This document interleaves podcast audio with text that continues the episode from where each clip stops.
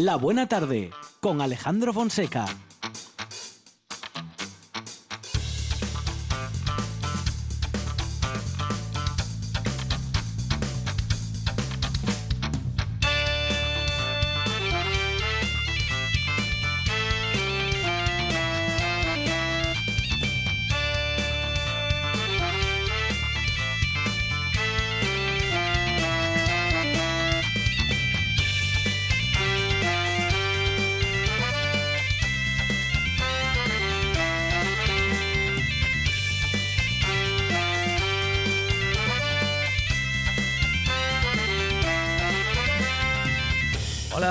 Tardes. Son las 4 y 8 minutos de la tarde y esto es La Buena Tarde.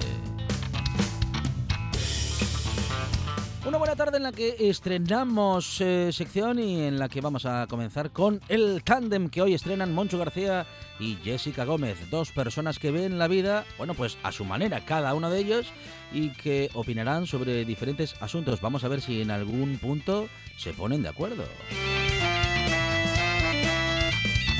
Hablaremos también de los temas europeos con Mario Bango desde Bruselas para el mundo. Todas las voces están en RPA, por eso está la voz de Lena con Abelino Llera. Y también hablaremos de los derechos del consumidor con Ana Belén Álvarez de la Unión de Consumidores de Asturias.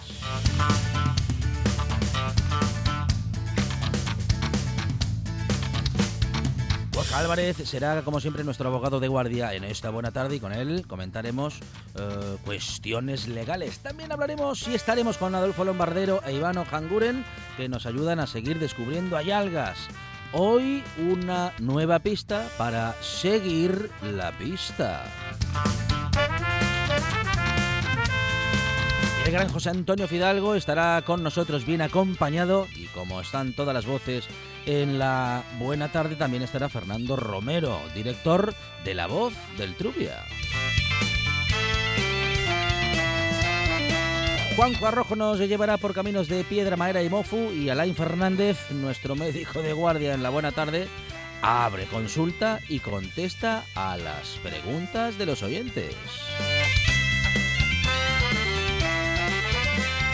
Vamos a ir de la radio por eh, la naturaleza y por lo segado con Amador Vázquez con sus pájaros en la cabeza y José Manuel Pérez de Laderas del Naranco Alba Rueda compartirá con nosotros historias emocionantes y toda su pasión por la vida en el campo.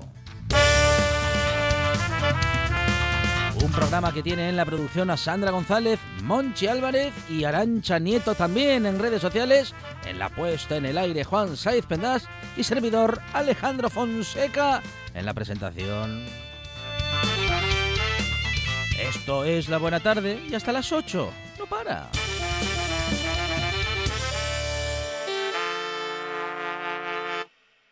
Me gusta la buena tarde.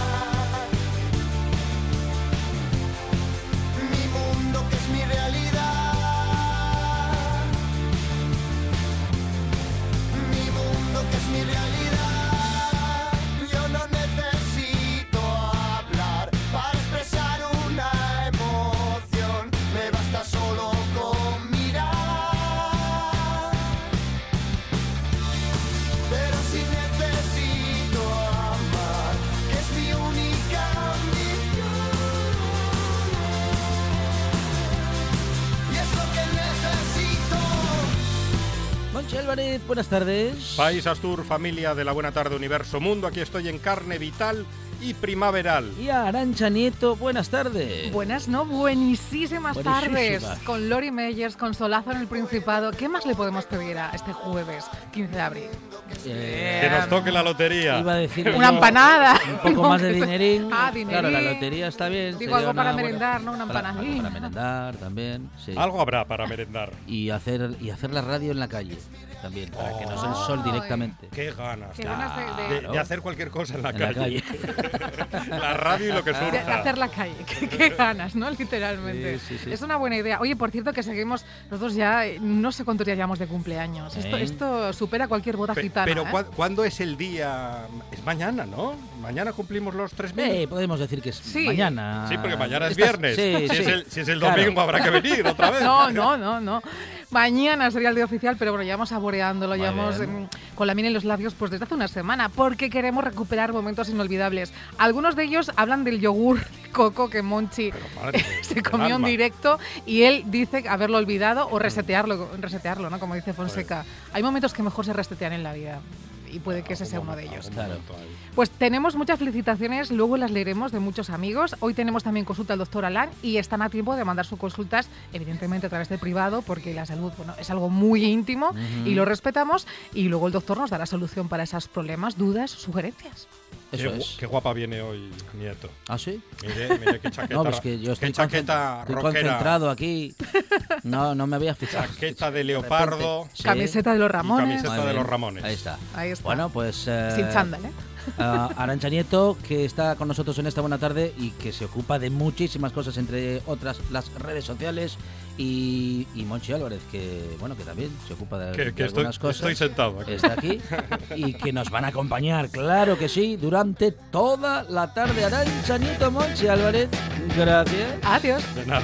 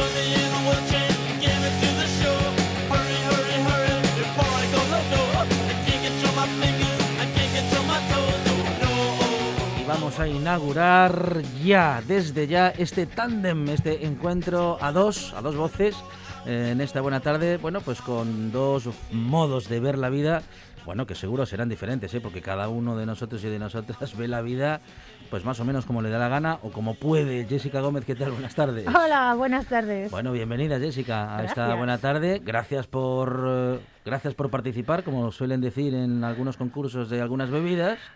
Eh, aquí no va a haber premio más que el de, bueno, pensar en Eh, voz alta unos minutos Y el de vuestra inestimable compañía. Eh, Para mí, bueno. a mí siempre me encanta venir y lo sabes. y el de encontrarnos también con buenos Claro. amigos como Monchu García. Monchu, ¿qué tal? Buenas tardes. Muy bien, muy bien, fantástico. Bienvenido, Monchu, a esta buena tarde. También para ti, eh, bueno, el agradecimiento, ¿eh? porque es colaborador habitual y cada vez que se nos ocurre alguna cosa en la que Monchu nos puede echar una mano, pues le Y yo vengo encantado, me lo y paso pipa. Y que adoro la radio, ¿qué más se puede que decir? viene para acá. Eh, bueno, Jessica Monchu, tenemos ahora mismo muchas dudas con muchísimas cosas, eh, pero sobre algo, sobre, digo, lo que pen- muchos pensábamos que no íbamos a dudar demasiado y en estos días, Jessica Monchu, mm, eh, el asunto vacunas prácticamente ya nos pone en duda, eh, en fin, casi que cualquier vacuna. También es cierto que gracias a la información que, sole- que, que tenemos en esta buena tarde y siempre con base científica nos vamos quedando cada vez un poco más tranquilos y tranquilas con la información. Yo estoy un poco alucinada con, con el, con el tema vacuna. A ver, entiendo la preocupación, quiero decir. yo, yo entiendo que sea algo que la gente se preocupe, porque también es verdad que hasta la fecha nunca jamás eh, se había seguido tan de cerca Claro. el funcionamiento de una vacuna que estuviera. Es que yo creo que, bu- bueno, creo no, sé, ni siquiera la del papiloma humano cuando salió allí en Ujú. 2000 y poco, ¿sí? eh, tuvo tantísimo seguimiento, de hecho, seguro que os acordáis, bueno, yo es que lo seguí muy de cerca todo aquello, pues, pues claro, porque me interesaba. Recu- recuerdo lo que vas a decir. Eh, sí, sí. Hubo... Diga, diga, diga. Bueno, eh, Sí, que sí. hubo casos Sí, de, sí. de, bueno, de unos efectos secundarios bastante Ujú, importantes. Y se puso Y- en duda todo el Sí. tratamiento, Claro, sí, y, sí. pero y yo me acuerdo que por aquel entonces, eh, contra aquella gente que decía, no, es que esto puede tener efectos secundarios, está pasando esto, la opinión general de la sociedad en su conjunto era que esa gente que se quejaba de los efectos secundarios eran cuatro taraos que no había que escucharles. Y sin embargo ahora se dice que, oye, mira, es que aquí entre 17 millones de personas ha habido 10 fallecidos por trombos que están asociados a, y, y está bien que se sepa, está muy bien que se sepa, está bien que se valore y que se, y, se, y que se ponga en estudio, solo que yo no sé si se ha generado un miedo totalmente contraproducente Mm, mm. eh, a la hora de querer recibir determinadas vacunas de determinadas marcas. No sé si nos falta información, Monchu, o nos falta una manera más, más, más bueno, más algo, una, una forma diferente de comunicarlo, de contarlo. Bueno, yo creo que aquí hay varias cuestiones, ¿no? O sea, yo no, no es que quiera ser conspiranoico ni nada de esto, ¿no? Pero yo sí creo que hay muchos intereses económicos alrededor de, de la- las vacunas. Creo que hay quien, bueno, pues que puede hacer más, menos negocio. No creo que seguramente sea una cuestión de precio tan desfasado como se comunica por ahí. Yo creo que debe- las cosas deben estar más claras y eso la Unión Europea lo tendrá más claro que nosotros, ¿no? Pero vamos, yo tengo que partir de una posición eh, inicial para todo esto, ¿no? Y es que yo eh, respeto muchísimo a los que saben más que yo. Entonces entiendo que cuando hay una autoridad sanitaria, yo no tengo por qué, yo no parto de esta historia que también está muy de moda de desconfiar de las opiniones de todo el mundo, sobre todo de los expertos, ¿no? Yo no, no, yo creo que hay cosas que son verdad y cosas que son mentira y los y, y, y no me puedo creer que valga lo mismo la opinión de un opinólogo X sea yo mismamente que la de que la de alguien que está preparado para opinar sobre el tema. Entonces yo, si hay una agencia europea que es una herramienta de la que nos dotamos todos de medicamento para poder eh, dar de salida a una, a una medicación y que lleva unos procesos y al final unas de las que no están acabarán siendo aprobadas más tarde o más temprano porque se considera que ya está hecho los estudios suficientes, pues a mí me vale. A mí lo que me manda el médico, yo soy súper bien mandado. Para otra cosa no. Pero para lo que me dice el médico, que es la salud y la vida, yo hago muchísimo caso. Igual también es que soy un poco yo hipocondríaco y entonces enseguida que me dicen, mira, esto, esto igual te lo arregla, pues yo para allá voy, ¿no? Desde que veía más vale prevenir de crío, me quedó muy claro que había gente que sabía que estudiaba mucho y que había que ponerse en sus manos, porque yo todavía lo de, lo de las pseudociencias y todas estas cosas no me las creo. Y además, llevábamos unos años ahora hablando con el tema de los antivacunas, no sé qué, joder, y incluso cuando empezó esta, esta historia hubo negacionistas, también, eh, no, no necesariamente antivacunas, y hubo también antivacunas antes de que surgiese, siquiera, ¿no? Yo creo que el miedo general, el miedo que estamos viendo ahora en algunas personas, viene más por, por, la, por lo que se oye, por lo que se comenta en los medios de comunicación y por lo que se opina realmente, que porque haya una, una razón fundada. Porque razón fundada, razón fundada como tal, la tienen muchísimos medicamentos, pero como no se habla de ellos, pues entonces tú no tienes una. no te, no te, no- no te acojonas. Y ahora te acojonas porque, claro, o sea, al final estamos hablando de una historia que nos metió en casa, que nos, que nos cambió la manera de vivir, que nos está acogotando por todos lados. Y entonces, como esto sí que da mucho miedo, cuando te hablan de esto, que estamos, como bien decía Jessica, estamos con el foco puesto encima de todo esto de tal manera que, claro, la gente se asusta un poco a la, a la- a la primera. Yo sigo pensando que alguno informa mal adrede. Y, y, bueno, es fácil entrar en el miedo, la verdad. Yo creo que la gente tiene derecho a, a- a desconfiar y a tener miedo y eh, yo sí que sí que respeto mucho a la gente que sabe más que yo, es decir, si alguien que sé que sabe más que yo dice algo, por supuesto le escucho, pero tampoco te creas que soy muy partidaria de la fe ciega en, en las instituciones en general, no, y eh, en las personas en particular tampoco, porque las personas también se equivocan. Y, No sé, fíjate, yo confío casi más en las instituciones que en las personas sí- de por sí, ¿sabes? Bueno, es que es más, es más difícil que se equivoquen 50 a que se equivoque uno. Entonces, eh, pues yo sí veo bien cuestionar las cosas y querer informarse y querer contrastar y ojalá lo hiciera más gente más a menudo, porque seguramente si, por ejemplo, en este caso de las vacunas lo hiciera más gente más a menudo, pues muy probablemente habría menos miedo, precisamente porque ves que hay más gente y más sitios eh, diciendo pues que incluso la vacuna de AstraZeneca pues es total y absolutamente segura. Tiene menos efectos secundarios, leía yo el otro día en, en un artículo, ya no me acuerdo dónde, que el ibuprofeno. Y leía a una chica en Twitter que me hizo muchísima gracia que dijo, mira, estoy yo que he tenido un tromboembolismo, creo que lo llamó, me vais a perdonar, no me Sí. acuerdo, eh, por efecto secundario de la píldora, no he visto a nadie aquí montando el grandísimo pollo por la píldora anticonceptiva. Pero mira, yo creo que sí que había una cosa de lo que comentabas tú, Alejandro, que, que sí que tiene que ver, y tiene que ver con la credibilidad de, de- de cuando porque tú hablabas de la comunicación, si tenemos que contarlo de otra Claro. manera. Igual aquí uno de los problemas que tenemos es que no nos creemos a quien nos cuenta las cosas, ¿no? Porque tenemos también a una- toda una clase política dando lecciones todo el día. Un día dicen A y al día siguiente dicen B, los mismos. No hablo ahora de gobierno, hablo de gobierno, de oposición, de María Santísima. O sea, al final, eh, un día se dice una cosa, al día siguiente la contraria, y yo creo que la credibilidad de quienes nos están comunicando, a veces que son los, los, los responsables políticos, pues está tan baja que cuesta también dar seguridad. Por eso, eh, figuras que se machacaron muchísimo, como la de Fernando Fernando Simón, que estuvo machacadísimo, un tío que te- podía tener credibilidad al un principio, pero también ah, en una historia en la que van cambiando, porque los conocimientos van cambiando cada dos por tres, las verdades no son absolutas, Claro. en ciencia nunca son absolutas, hasta porque siempre todo es falsable, ¿no? Dicen que es así, ¿no? Hay que demostrarlo constantemente, ¿no? Y todo es, puede, puede demostrarse lo contrario de lo dicho en un momento determinado. Bueno, pues cuando solo machacas en la comunicación, al final pierdes credibilidad en el tío este, pierdes credibilidad en, la- en los ministros, en el de, el- el de la oposición, porque luego hablaremos de otros temas donde tampoco se ponen de acuerdo y las posiciones fueron cambiando por color, por banco político, y tal, de manera constante. Bueno, eh, justamente y a lo que hace mención eh, Monchu es al levantamiento del estado de alarma previsto para el próximo mes de mayo.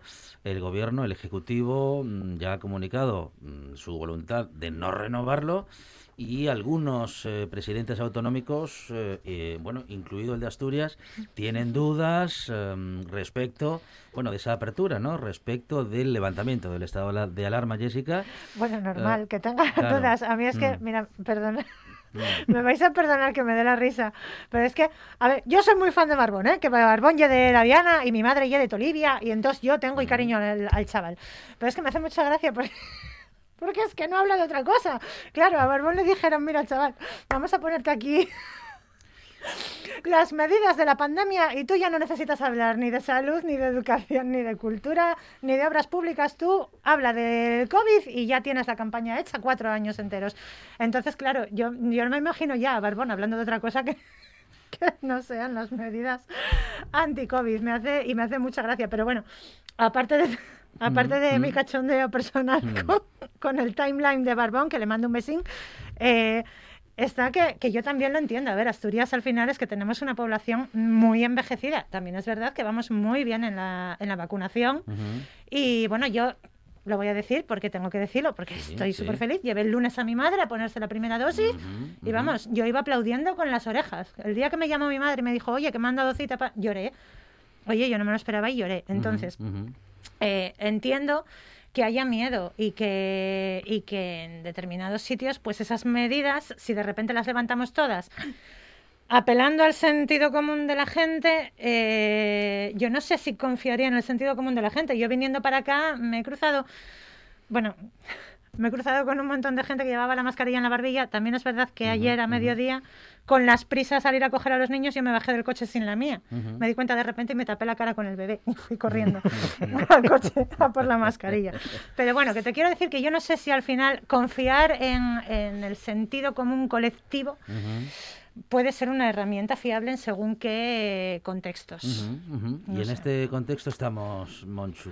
Yo, sinceramente, eh, yo soy partidario de... Yo creo que el problema mm, para las, el- este recorte de, de libertades, esta historia tan dura que suponen los, los confinamientos perimetrales, las- los eh, confinamientos domiciliarios, yo era más partidario de algo que al final igual es que costaba más dinero y por eso no se planteaba, ¿no? Yo hubiese, en todo caso, siempre hubiese ido a cierres mucho más radicales de absolutamente todo en espacios más cortos.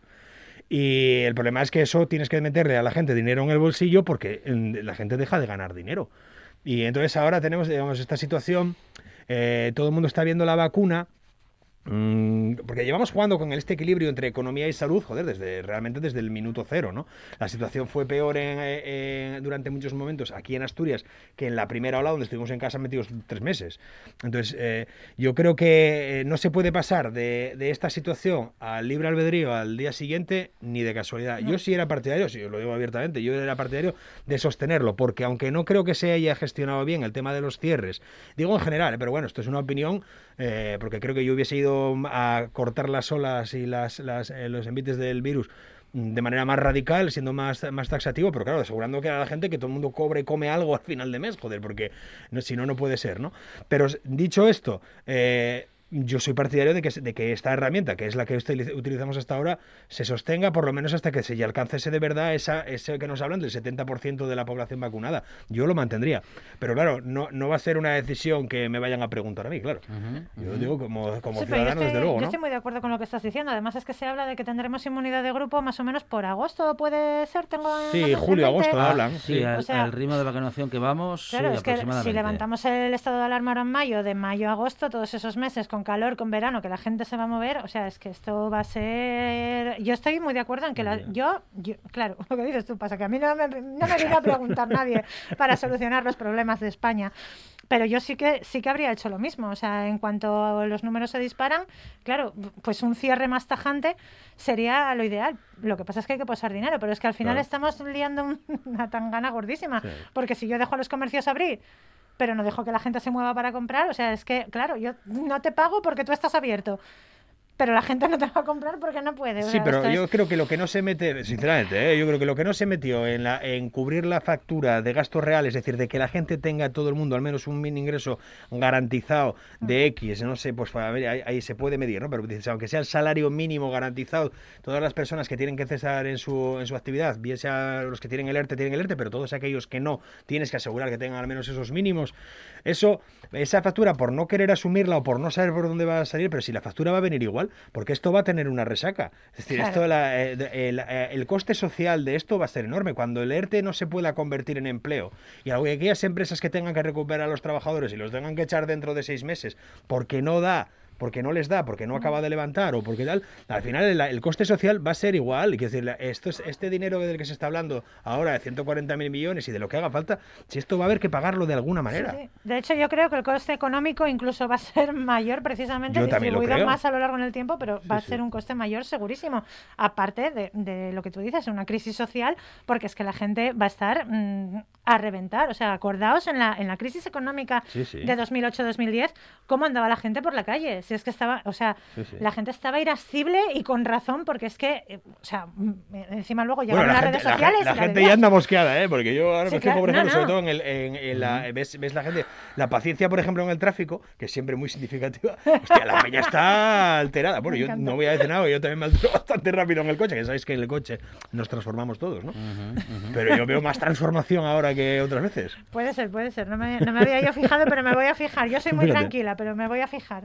Y hablando de transformaciones, el, eh, Ejecutivo mm, propone mm, transformar las FP como una de las soluciones o como la gran solución para ese empleo juvenil que no acaba de llegar, que, bueno, digo, la solución no acaba de llegar, el empleo juvenil está cada vez más comprometido, cada vez más complicado y también, eh, bueno, pues el de una franja de edad de entre los 40 y pico, 50 años y 60, en la que si una persona se queda sin trabajo, pues se le hace realmente, verdaderamente difícil, eh, bueno, pues poder encontrar a alguien que quiera emplearle, si no tiene una iniciativa propia, difícilmente pueda salir adelante o generar eh, algún tipo de ingreso. ¿Veis eh, que puede ser una solución esa reforma de la EFP? Que también pensando en mensajes anteriores y en legislaturas anteriores y en otros gobiernos y en otros presidentes, parece que es una ocurrencia que cada tanto vuelve, ¿no? Hay que resolverlo Ah. modificando las FPs. Es que es una ocurrencia que cada tanto vuelve porque el haber potenciado las FPs es algo que llega con 25 años de retraso. Me cago en la leche. Es que a principios de los 2000 estaba todavía la gente creyendo que es que se tenía que hacer una carrera universitaria, no porque a mí me guste esto o porque yo quiera dedicar mi vida a esto porque es mi vocación, sino no, es que voy a estudiar una carrera universitaria para encontrar trabajo. A ver, ¿de qué hay trabajo? De esto, pues voy a estudiar cinco años de carrera y dos de máster para hacerme... O sea, eso era un absurdo, eso no había por dónde cogerlo. Entonces, eh, potenciar la FP se tenía que haber hecho mucho antes, que yo recuerdo cuando yo estudiaba, no hace tanto, Ujú. que, que, se, que, que a quienes se iban a estudiar una FP era como... era pobre, se va a estudiar la FP porque no le da la cabeza para más, que era como, pero vamos a ver, ¿pero qué me estás contando? Y esto a mí me parece una idea fantástica, potenciar las FPs y que la gente pueda, yo es que soy muy romántica en el fondo, que la gente pueda dedicarse a cosas, aparte de que le permitan comer, que eso es muy romántico, que, que le permitan mm, ser feliz en tanto que pueda desarrollar una labor que le guste, que no tiene por qué ser estudiar derecho o estudiar empresariales o que existe la vocación de empresariales. ¿Alguien ti- tiene vocación de empresariales? Eso No, la gente te- suele tener otras vacaciones que tienen más que ver con asegurarse pues o el acceso a la función pública o el, o el entrar en una empresa a desarrollar eh, tareas poco agradables pero bien remuneradas. Es decir, al final yo creo que la vocación esto tiene que ver un poco con los estudios muchas veces que la gente se plantea, ¿no? O sea, la gente está muy mediatizada por algo que es fundamental, que es el empleo, ¿no?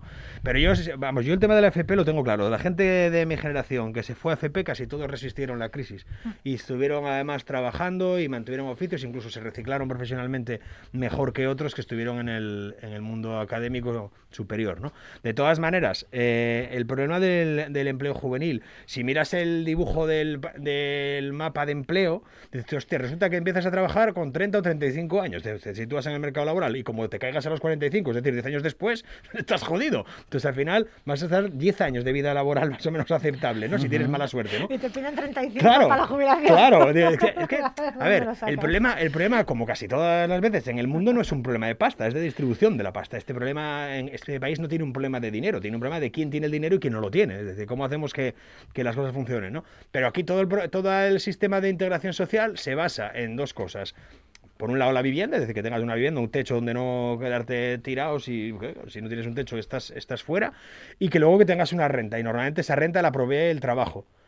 Pues, pues algo va fallando, ¿vale? Entonces tenemos problemas con la vivienda, que es, un derecho y un elemento fundamental de, integración social, y tenemos problemas con el empleo, el paro juvenil.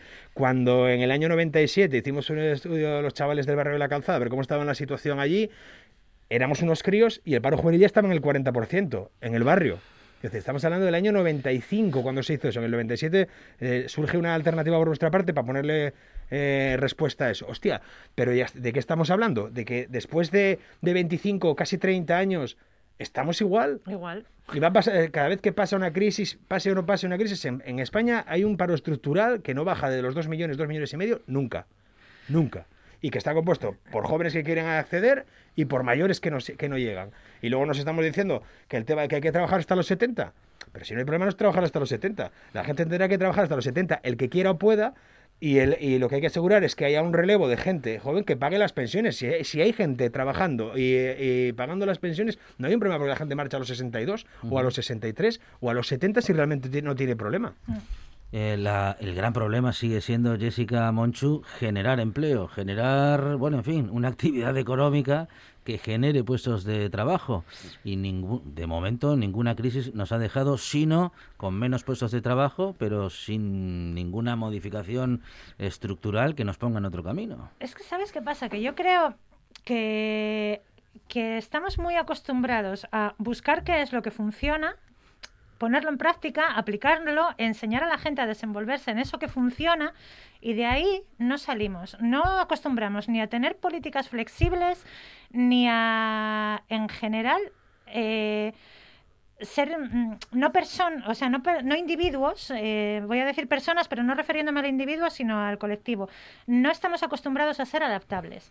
O sea, se busca y se encuentra lo que funciona, el método que funciona, pues eh, si ahora lo que te funciona es estudiar una carrera universitaria, que eso te podía funcionar en los 70, pero en los 90 no.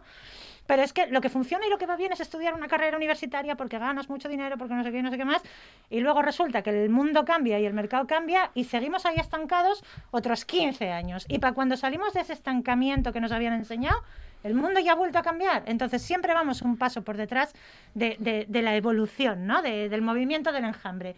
Al final siempre es como que, como que llegamos un poco tarde. Yo creo que si de base eh, tuviéramos más interiorizado el ser flexibles y el adaptarnos con rapidez a los cambios, se podría ir mucho mejor, porque no tendría por qué haber un problema de, empleo, en tanto que cada vez somos más población, cada vez hay más servicios que cubrir y por tanto cada vez tendría que haber más puestos de trabajo. Pero la clave está ahí precisamente, en que lo que no es economía productiva, pero es trabajo, Mm. no se contempla.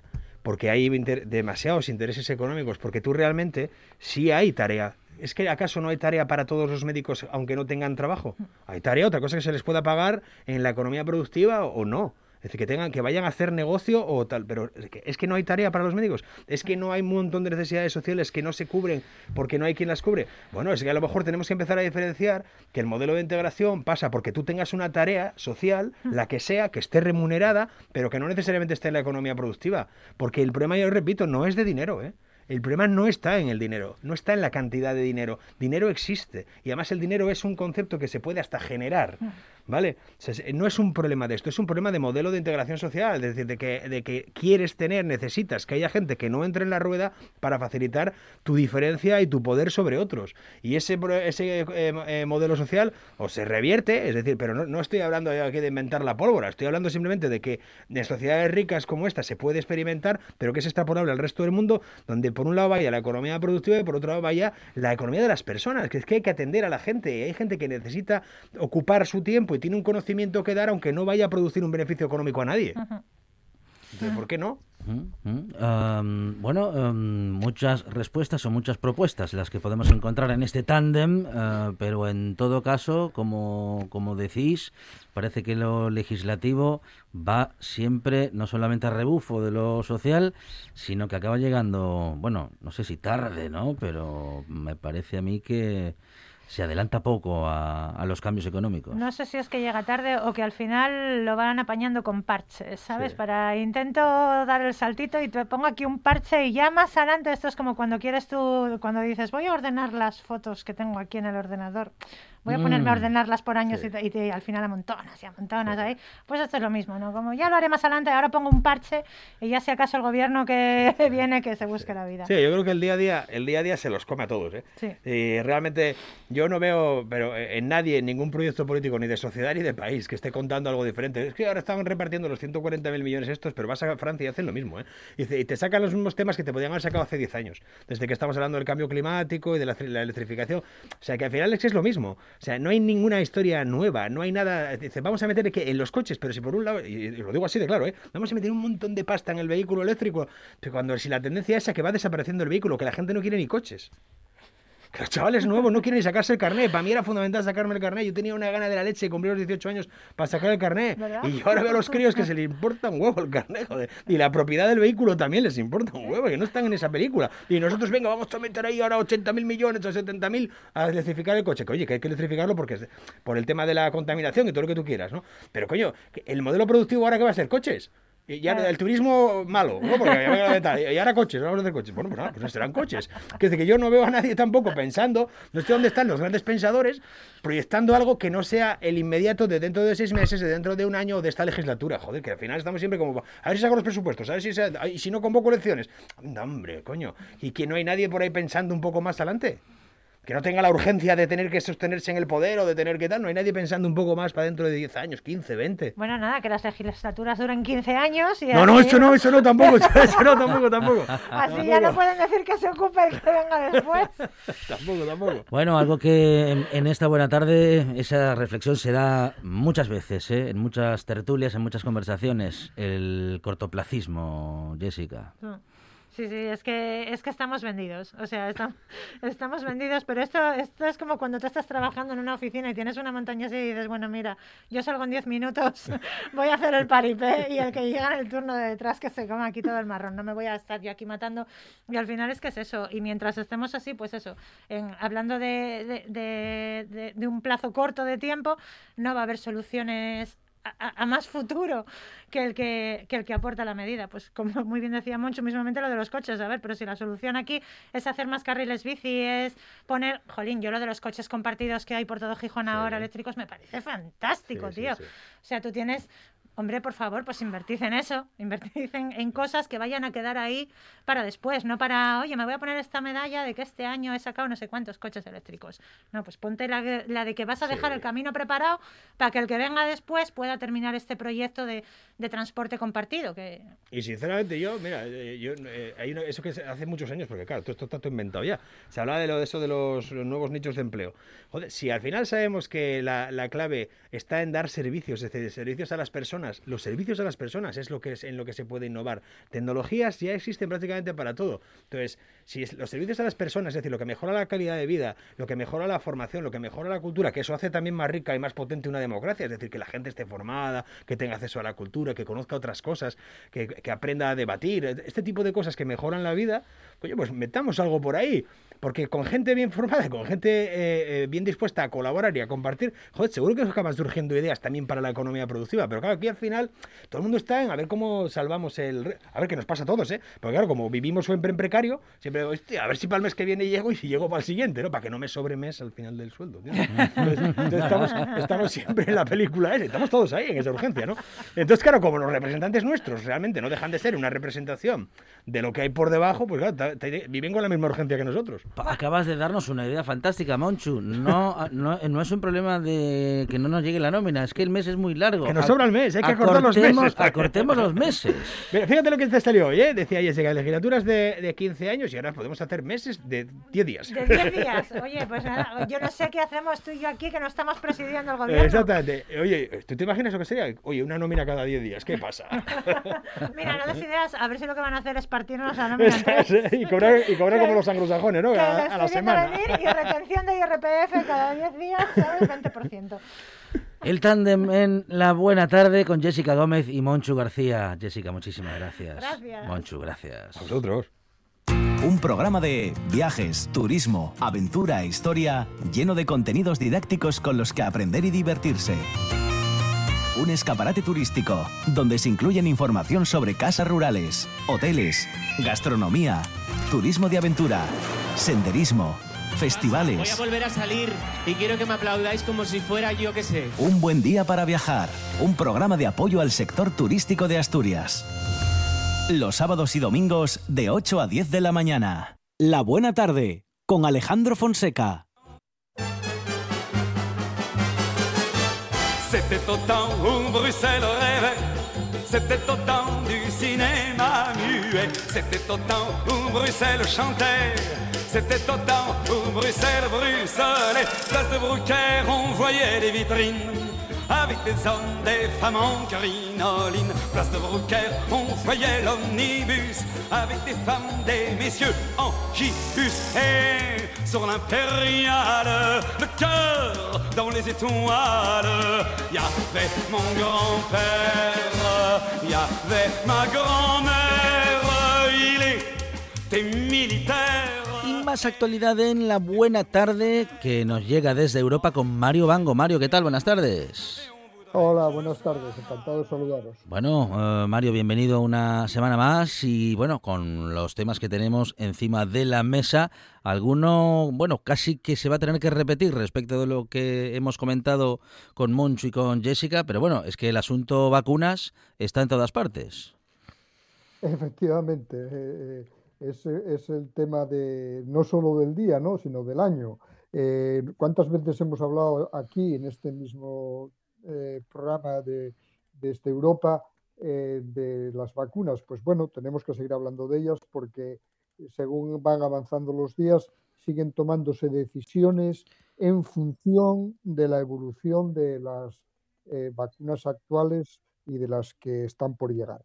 Respecto a las actuales, la Unión Europea ha decidido claramente apostar por apostar por las vacunas eh, de BioNTech y ayer la comisión la comisión anunció que entregará 50 millones de dosis más eh, eh, que se entregarán 50 millones más de, esta, de, de BioNTech durante este periodo, este, este, de manera que eh, hasta junio habrá 250 millones de dosis de Pfizer.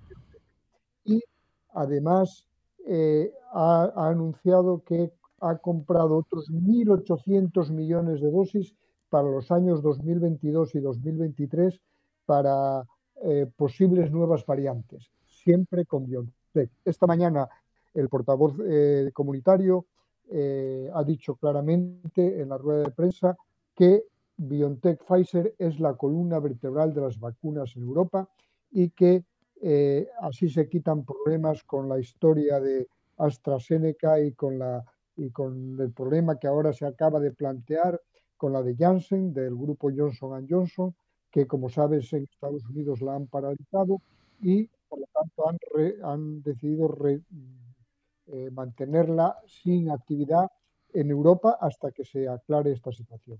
Eh, la Unión Europea está decidida a no comprar más vacunas ni de AstraZeneca ni de Johnson Johnson y seguirá apostando por Moderna en menor grado y sobre todo, como digo, por BioNTech. Dinamarca acaba de anunciar que no va a utilizar ya más la de AstraZeneca, aunque ya hemos dicho aquí muchas veces que todos los informes científicos avalan el buen funcionamiento de esta vacuna, pero ningún político se atreve a mantenerla mientras siga saliendo los periódicos que hay personas afectadas por trombos o por cualquier otro problema derivado de la, de la vacuna, puesto que este es el tema, como venimos diciendo, del el año y, y, nadie se atreve a, bueno, pues a tomar las decisiones en ese sentido. ¿no? Y bueno, eh, en esto ¿no? Bueno, justamente la, Unión, la Unión uh, apuesta claramente por Pfizer BioNTech con esa compra, como dices, de 50 millones más de dosis en este trimestre y una compra a futuro de más de 1.800 millones de vacunas o de dosis, de modo que queda muy clara la apuesta de la Unión Europea. Mm, ahora todo será, Mario, que con Pfizer BioNTech pueda la Unión eh, abastecer, bueno, pues justamente a todos los países miembros.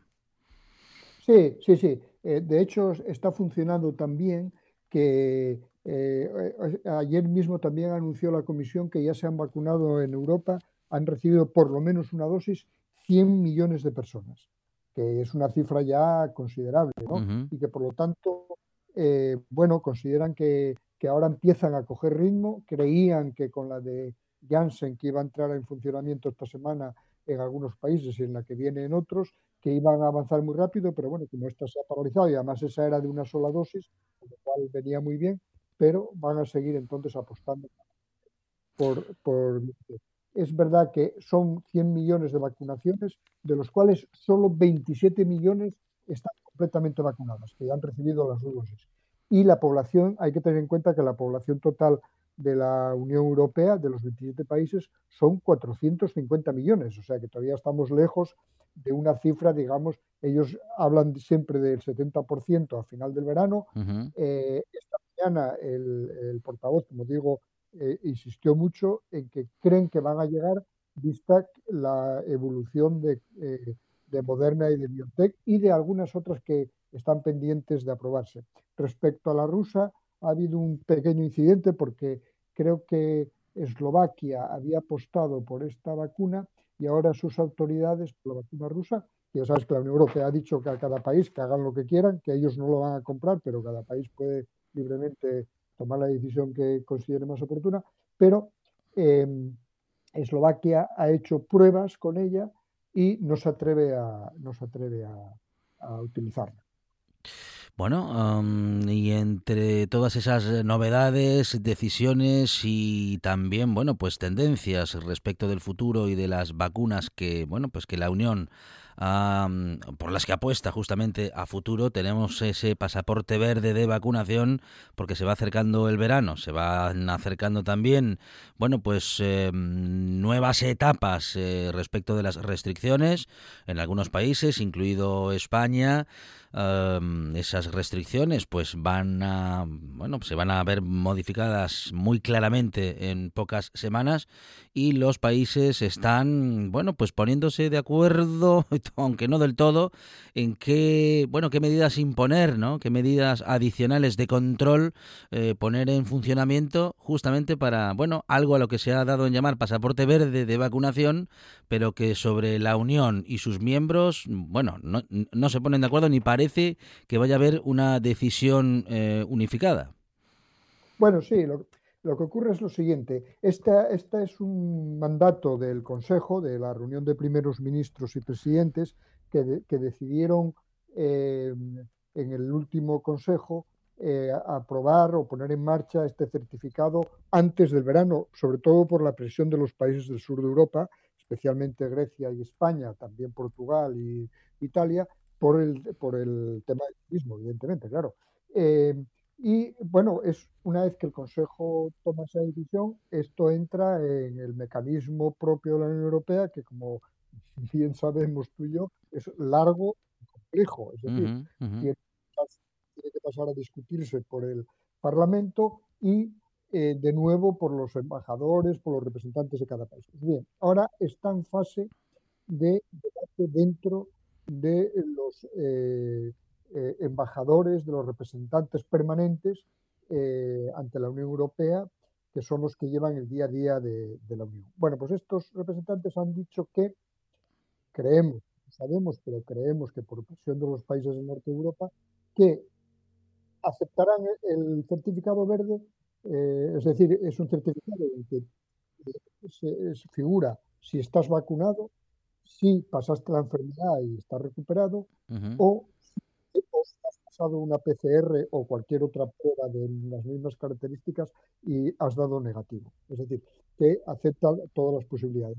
Pues bien, los países de Norte de Europa dicen, sí, de acuerdo, eh, pero ese no es un pasaporte totalmente libre.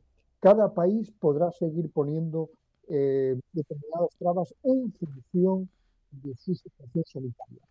Eh, creo que Alemania ha apostado por eso, porque ayer Alemania batió de nuevo el récord de personas que se han infectado con el virus eh, después de, enero. No, no, había llegado a una cifra tan alta hasta ayer. Y por lo tanto los países de Norte Europa quieren ser más precavidos y aceptan que existe este pasaporte, este certificado verde, pero con limitaciones. Es decir, con la limitación situación está mal dentro del país, ellos puedan poner, eh, puedan poner determinadas condiciones a, todo el mundo, eh, pues cuarentenas o cualquier otro tipo de, de, solución, digamos, sanitaria. ¿no? De manera que sí, habrá certificado, pero, pero eh, en fin, con ciertos límites. Y, por supuesto, una cosa que ya había dicho el comisario Didier Reinders al principio, cuando presentó la propuesta de la comisión, había dicho que es un certificado solo mientras hay pandemia. En cuanto eh, la Organización Mundial de la Salud diga que se acabó la pandemia, eh, retiran este certificado. Es decir, eh, se podrá circular libremente, como había ocurrido históricamente dentro de la Unión, sin ningún papel añadido a tu carnet de identidad o tu pasaporte. Bueno, y otra de las cuestiones que queríamos eh, comentar, y lo haremos en estos últimos minutos, Mario, es la emisión de 800.000 millones en deuda a partir de junio para financiar el plan de recuperación. Bueno, lo venimos anunciando desde hace meses. El dinero europeo, bueno, decidido está que, mm, en fin, que se va a repartir o que va a llegar a los países. Eh, hubo un, bueno, pues un, un lapso en el que el tribunal alemán eh, pues lo mantuvo nos mantuvo en vilo durante algún tiempo y ahora se vuelve a hablar de, de, esa emisión de deuda y también vamos a actualizar datos respecto del tribunal tribunal alemán. Mario, ¿cómo siguen las cosas?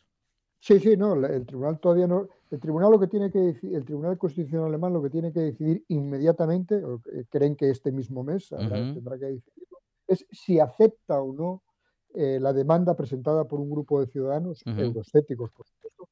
Eh, si acepta esa demanda, paraliza todo el proceso, porque mientras que no tome una decisión definitiva, eh, no se podrá seguir adelante, puesto que hay un país como Alemania, no, es un país cualquiera, es Alemania, que tiene que tomar una decisión respecto a si es legal, respecto a sus leyes, esta fórmula del endeudamiento europeo. Por lo tanto, eh, eh, están eh, preocupados por lo que decida ese Tribunal Constitucional, que puede pasarlo todo. ¿Que decide no aceptarlo? Pues entonces sigue todo adelante. Lo que ha, hecho, lo que ha dicho la, Comisión es que, con independencia de lo que vaya a decir el, el, Constitucional alemán, ellos tienen que seguir avanzando, porque, claro, no se emiten 800.000 millones de, euros de hoy para mañana, ¿no? Y tienen que lo que ellos llaman la arquitectura de esta, de esta emisión de deuda. ¿Cómo se va a formular?